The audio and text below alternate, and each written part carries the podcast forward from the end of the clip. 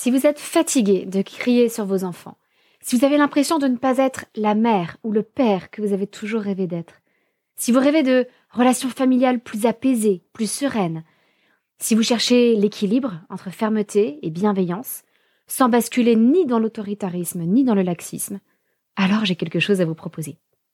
Les jeudis soirs, du 16 mai au 27 juin, j'organise un atelier de parents en ligne, en tout petit groupe. Durant sept semaines consécutives, je partagerai avec vous tous les outils de la discipline positive qui m'ont moi-même aidé à la fois à dépasser mon tempérament colérique et aussi à établir des relations plus saines et apaisées avec mes enfants. Nous ferons des jeux de rôle pour tester ces outils et voir ce qui vous convient.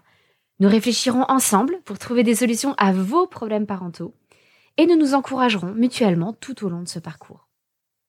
Tout se passe sur Zoom. Vous pouvez donc participer à l'atelier tranquillement depuis chez vous sans payer une babysitter. C'est parfait pour les parents solos qui n'ont pas forcément un relais facile à la maison et pour encourager les couples à participer à deux, eh bien, j'offre l'inscription à l'atelier au deuxième parent. Alors rejoignez-nous vite, les places sont limitées et les inscriptions ne seront possibles que jusqu'au dimanche 5 mai pour nous laisser le temps de vous envoyer votre colis de bienvenue avec tout ce dont vous aurez besoin pour l'atelier. Moi, j'espère vous retrouver très vite dans un groupe aussi extraordinaire que ceux des dizaines et des dizaines de parents qui ont déjà participé à des ateliers comme celui-ci et qui en sont tous sortis tellement plus serein. C'est simple. On a un taux de satisfaction de 100%. Toutes les infos sont sur la page d'inscription de l'atelier que vous retrouverez dans les notes de votre épisode. Alors bonne écoute et à très bientôt.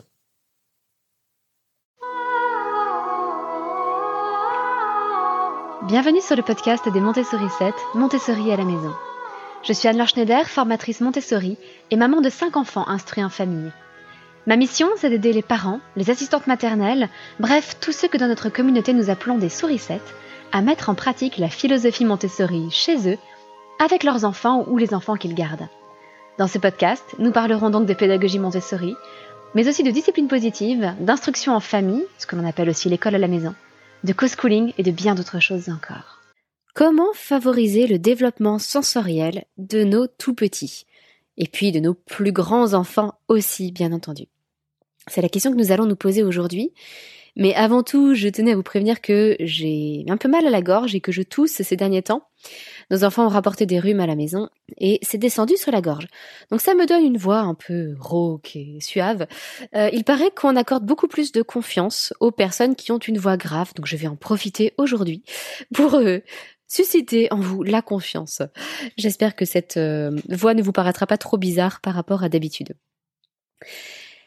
Effectivement, le développement sensoriel, c'est souvent quelque chose que l'on néglige chez les tout petits enfants.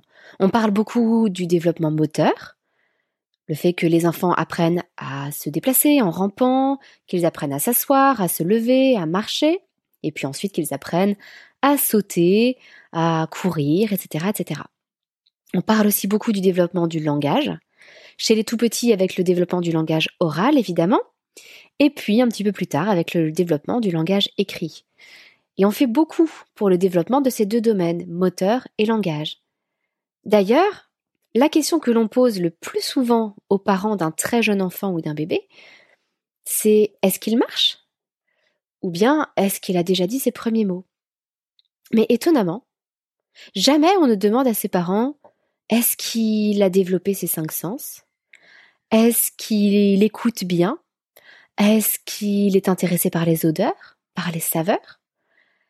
Est-ce qu'il aime euh, toucher différentes textures? Ça ne fait pas partie des points auxquels on prête attention dans le développement de l'enfant. Et pourtant, pourtant, c'est quelque chose de fondamental.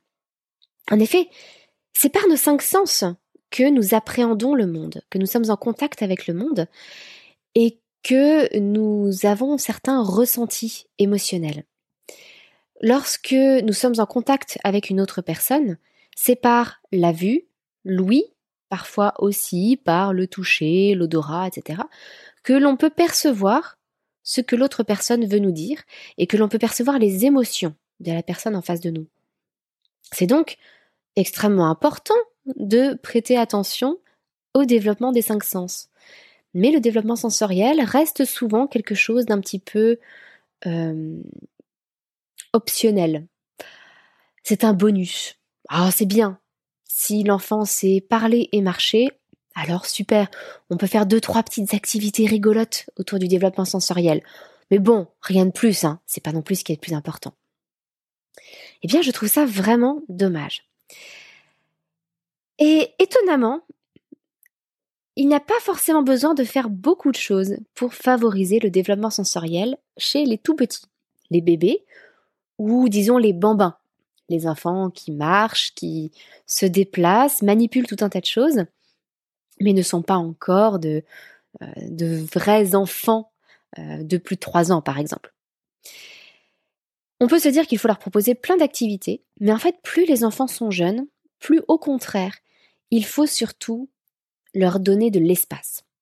Alors par espace, je n'entends pas seulement l'espace physique, mais aussi de l'espace temporel. C'est-à-dire que il faut leur laisser des plages de temps dans un espace qu'ils peuvent explorer librement pour justement découvrir par leur sens différentes choses.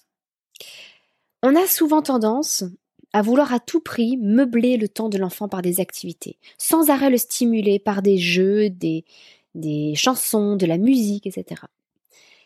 Comment voulez-vous que l'enfant écoute s'il n'y a pas du silence autour de lui? Alors, on n'a jamais de silence absolu autour de soi. Au moment même où je vous parle, alors heureusement j'ai un micro qui normalement ne capte pas trop les bruits extérieurs, mais moi j'entends les oiseaux à l'extérieur, et puis j'entends euh, un ouvrier qui utilise une machine électrique euh, juste dehors euh, devant chez nous, J'entends euh, mes enfants qui jouent aussi à l'autre étage, au rez-de-chaussée. Euh, bref, il y a des bruits autour de moi. Mais si moi je fais silence, personne ne me parle et je peux écouter ce qui m'entoure. Eh bien, c'est pareil pour un enfant. Si nous lui parlons sans arrêt, si nous mettons sans arrêt de la musique, si nous chantons sans arrêt avec lui, comment veut-on qu'il découvre les bruits, la, mélodie de la nature et tout ce qui l'entoure à travers son ouïe. Il ne peut pas. Il faut lui libérer une plage de silence pendant un certain temps pour qu'il puisse écouter. C'est la même chose avec la vue. Comment veut-on que notre enfant euh, découvre par la vue le monde qui l'entoure si sans arrêt nous attirons son attention sur certaines choses, sur un jeu, sur une activité, etc. Comment veut-on que notre enfant découvre des parfums si on le surstimule par la vue? Parce que la vue est un sens que l'on stimule énormément chez les enfants. Et effectivement, nous avons de très nombreux nerfs qui se développent dans notre corps et qui sont associés à la vue, bien plus que pour l'odorat ou le goût. Mais je me demande s'il n'y a pas une part de culture dans tout ça. C'est-à-dire que euh, je suis convaincue qu'à une époque bien plus reculée, peut-être à la préhistoire ou à l'Antiquité, nos ancêtres avaient proportionnellement plus de nerfs pour l'ouïe que nous n'en avons aujourd'hui. Je pense qu'ils développaient davantage l'oralité et l'écoute autour d'eux. C'était une question de survie aussi, de repérer les petits bruits dans la nature qui peuvent être le signe d'un danger. Et je pense que culturellement, ils développaient davantage euh, ce type de nerf. Parce que notre corps, évidemment, s'adapte aux stimulations que nous lui proposons. Et je pense qu'aujourd'hui, nous stimulons beaucoup la vue et sans doute beaucoup trop proportionnellement aux autres sens. Donc si nous voulons laisser de la place aux autres sens, il faut arrêter de sans arrêt stimuler la vue de l'enfant. Pardon. Ne pas chercher sans arrêt à attirer son regard sur certaines choses, mais le laisser aussi découvrir, par l'odorat, par le goût, par le toucher. Et justement, la pédagogie Montessori est extrêmement riche pour cela, puisque dans tout ce que nous proposons à l'enfant, le toucher particulièrement a une place très importante, une place qu'il a perdue à l'école, que ce soit l'école maternelle ou l'école primaire, on manipule si peu et de façon si pauvre, alors qu'il a tellement de choses à proposer par le toucher. Donc la priorité pour les tout petits, c'est de leur laisser de la place, de leur laisser du temps. Et d'ailleurs, je vous ai filmé une petite vidéo euh, que j'ai prise avec notre petit dernier, Étienne, qui a deux ans, pour vous donner un exemple de ce que peut être une balade menée par l'enfant. Parce que oui, je sais qu'il y a beaucoup de moments où nous sommes pressés, nous avons des horaires à respecter, nous avons un rendez-vous, et nous devons aller d'un point A à un point B avec notre enfant en respectant ses horaires. Très bien. À ce moment-là, on va tout faire pour arriver dans les temps. On va essayer d'éviter que notre enfant ne se retrouve distrait parce qu'il y a sur la route, et nous allons l'entraîner peut-être par des jeux, par des chansons, pour avancer dans la direction que nous nous sommes fixés. Et c'est très bien, c'est normal, c'est l'apprentissage de la vie quotidienne.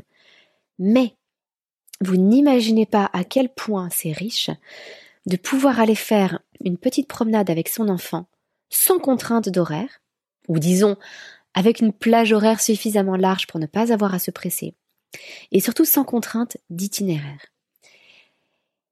Et laissez votre enfant diriger la balade. Les très jeunes enfants, si on leur donne la main et qu'on leur dit tu m'emmènes, ils sont prêts à nous emmener, à nous diriger et à aller parcourir l'espace autour d'eux. Donc même si vous n'avez qu'un tout petit square euh, en plein milieu d'une ville, même si vous vous promenez dans les rues d'un centre-ville où il n'y a que quelques mauvaises herbes et euh, peut-être une ou deux haies bien taillées, cela reste une découverte sensorielle pour votre enfant.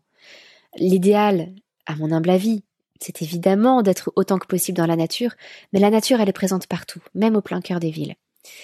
Et si vous lâchez, entre guillemets, votre enfant dans la nature, vous allez voir à quel point il va, à travers tous ses sens, s'intéresser à ce qui l'entoure.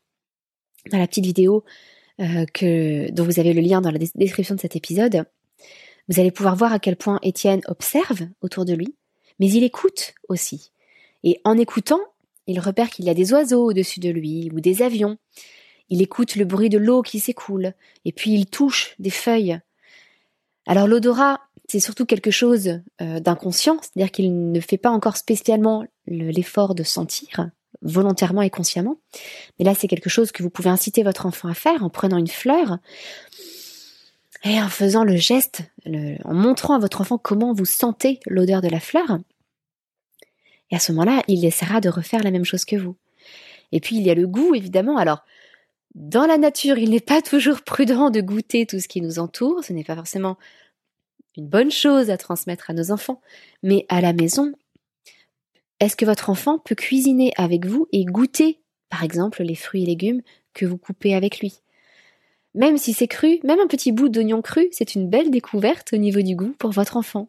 Et en plus, ça l'incitera davantage à manger les légumes puisqu'il aura contribué à leur préparation ou il aura vu comment ils étaient préparés.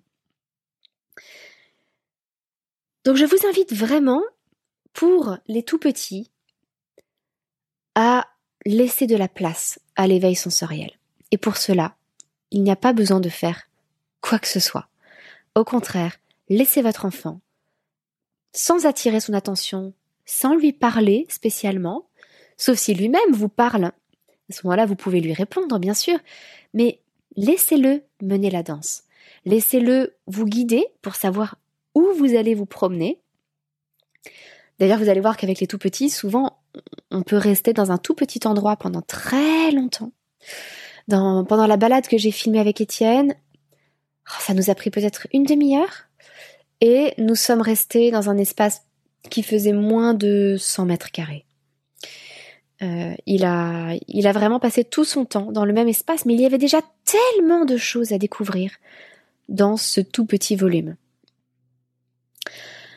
Donc voilà ce que je vous invite à faire avec les tout petits, laisser de la place à l'éveil sensoriel. Et puis, au fur et à mesure où ils grandissent, là on peut leur proposer des activités Montessori. L'intérêt, le gros intérêt des activités montessoriennes, c'est qu'elles isolent une difficulté à la fois. Et pour un enfant, il est assez complexe d'apprendre, par exemple, la notion de rouge. Qu'est-ce que c'est rouge? Parce que ma maman, mon papa me disent rouge en me montrant la chaise qui est rouge. Ils me disent rouge en montrant une fraise. Ils me disent rouge en montrant mon manteau. Alors qu'est-ce que c'est rouge? En plus, il y a différentes teintes de rouge. Et nous appelons rouge un bordeaux très foncé ou un vermillon très orangé. C'est très complexe pour l'enfant à partir de ce que nous lui montrons, de passer à l'abstraction et d'isoler une notion qui serait rouge. C'est là où les activités Montessori ont toute leur importance. Parce qu'à travers les tablettes de couleurs, pour rester sur l'exemple du rouge, eh bien l'enfant va intégrer ce qu'est le rouge. Le rouge, c'est cette couleur.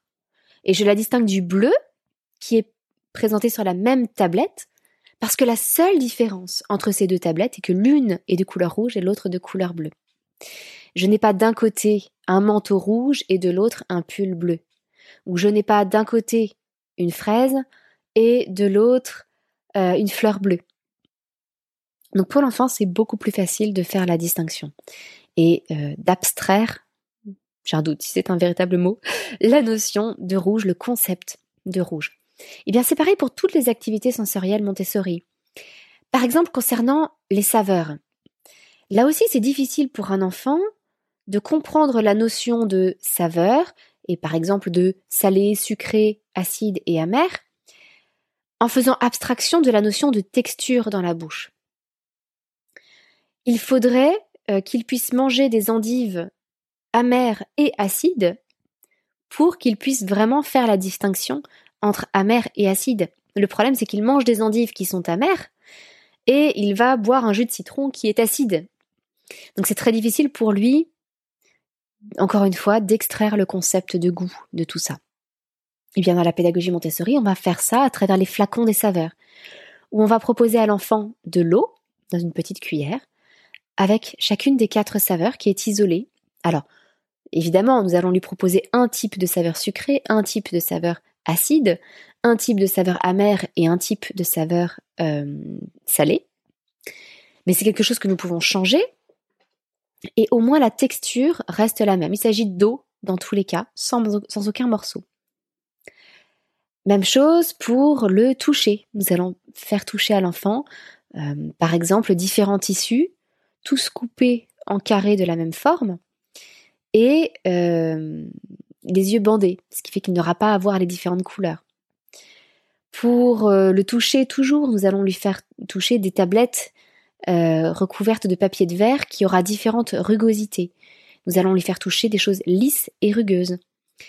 Pour les odeurs, Là, on va s'en donner à cœur joie avec l'ensemble des, des épices, des petites herbes, de toutes les choses qui donnent du parfum et faire sentir différentes odeurs à l'enfant à travers des petites bouteilles, des flacons là aussi, euh, qui sont tous identiques. Tout ce qui va changer, c'est l'odeur qui en émane. Donc voilà l'intérêt de, des activités de vie sensorielle Montessori. Alors il y a dedans des activités que l'on met souvent en avant, comme celle de la tour rose, parce qu'elles correspondent bien aux apprentissages plus scolaires, à ce qu'on fait typiquement à l'école maternelle. À l'école maternelle, on découvre les formes, on découvre les couleurs, il y a tout un apprentissage, un programme qui est prévu. Il faut reconnaître certaines formes géométriques, il faut reconnaître les noms des couleurs, connaître les reconnaître les couleurs et connaître leurs noms. Ça, c'est prévu, c'est au programme, ça se voit à l'école. Donc on a tendance à mettre beaucoup en avant ces activités Montessori-là, celles qui permettent la découverte des formes, des dimensions aussi, et des couleurs. Donc la tour rose, les emboîtements cylindriques, les tablettes de couleurs, etc. Mais il y a bien plus que ça à découvrir, y compris des sens euh, que l'on néglige la plupart du temps. Par exemple, nous disons que nous avons cinq sens, mais en fait au niveau du toucher, nous avons des sens bien différents. Ça n'est pas la même chose d'être capable de reconnaître différentes textures au toucher et d'être capable de sentir le chaud et le froid. Ça, c'est le sens thermique. Euh, quand on sent une résistance contre notre doigt, par exemple, lorsqu'on utilise euh, le matériel Montessori des ressorts, ça n'est pas la même chose, ce ne sont pas les mêmes sensations qui entrent en ligne de compte que la reconnaissance des textures. Et puis, nous travaillons aussi un sens qui est très utile, qui est très précieux, et qui est totalement négligé dans la plupart des apprentissages scolaires, c'est le sens stéréognostique, qui consiste à reconnaître des objets simplement en les touchant, sans les voir, à reconnaître leur forme uniquement par le toucher.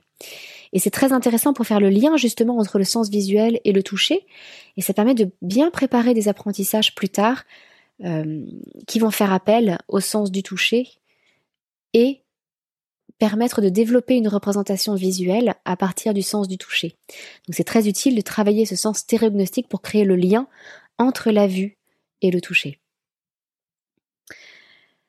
Alors voilà, j'espère euh, vous avoir donné quelques idées aujourd'hui pour aider votre enfant à développer ses cinq sens, mais en fait sa multitude de sens. Et puis euh, vous avoir encouragé, alors je vous invite vraiment à aller voir la petite vidéo d'Étienne, vous avoir encouragé à, faire des balades menées par l'enfant. C'est une expérience euh, très relaxante pour l'adulte et qui offre tellement de, de possibilités et tellement de richesses aux enfants que ce serait dommage de s'en priver. En plus, ça ne coûte rien, on peut le faire partout, à tout moment, il suffit d'avoir ne serait-ce qu'un quart d'heure de disponibilité et on part avec son enfant. J'en profite d'ailleurs pour ajouter une petite précision. Même s'il pleut, et je dirais même surtout s'il pleut, une balade sensorielle menée par l'enfant, ça peut être extraordinaire. Parce que entendre le bruit de la pluie, sauter dans les flaques, entendre le bruit que fait l'eau qui tombe sur différents supports, sentir la pluie sur nos mains ou sur notre visage, goûter la pluie éventuellement, tout ça, ce sont de magnifiques découvertes que vous pouvez faire avec votre enfant. Et comme le disent les Scandinaves ou les Allemands, il n'y a pas de mauvais temps, il n'y a que de mauvais vêtements. Donc on enfile un pantalon de pluie, on enfile un kawaii et des bottes, et on y va même quand il pleut. Alors j'espère vous avoir donné plein de bonnes idées, et si vous voulez en faire un petit peu plus, euh, proposer justement des activités Montessori à votre enfant qui vont bien isoler la difficulté. Et si vous voulez savoir comment on s'y prend, quel genre d'activité on peut proposer, eh bien, sachez que ma formation vie sensorielle Montessori est ouverte actuellement. Elle ne le sera que jusqu'au euh, vendredi 22 octobre à 23h59. Donc si vous écoutez cet épisode cette semaine, eh bien, n'hésitez pas à aller jeter un œil le lien vers la formation sera dans les notes de cet épisode. Et puis si vous l'écoutez un petit peu plus tard, n'hésitez pas à aller jeter un œil quand même, on ne sait jamais. Je rouvre les inscriptions régulièrement. Donc peut-être que vous tomberez sur une période d'inscription ou que vous pourrez voir les dates des prochaines réouvertures. Je vous souhaite plein de belles découvertes sensorielles avec votre enfant. Je vais essayer de soigner un petit peu ma toux de mon côté pour vous retrouver la semaine prochaine avec un nouvel épisode. Et je vous souhaite une excellente journée. Votre petite sourisette, Anne-Laure.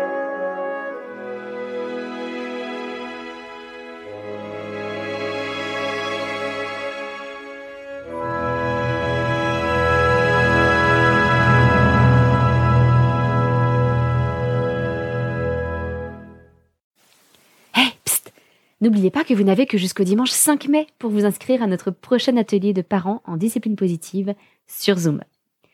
Et petit rappel, l'inscription du deuxième parent est offerte. Donc si vous voulez prendre du temps en couple, à la fois pour vous et pour votre famille, eh bien c'est l'occasion ou jamais.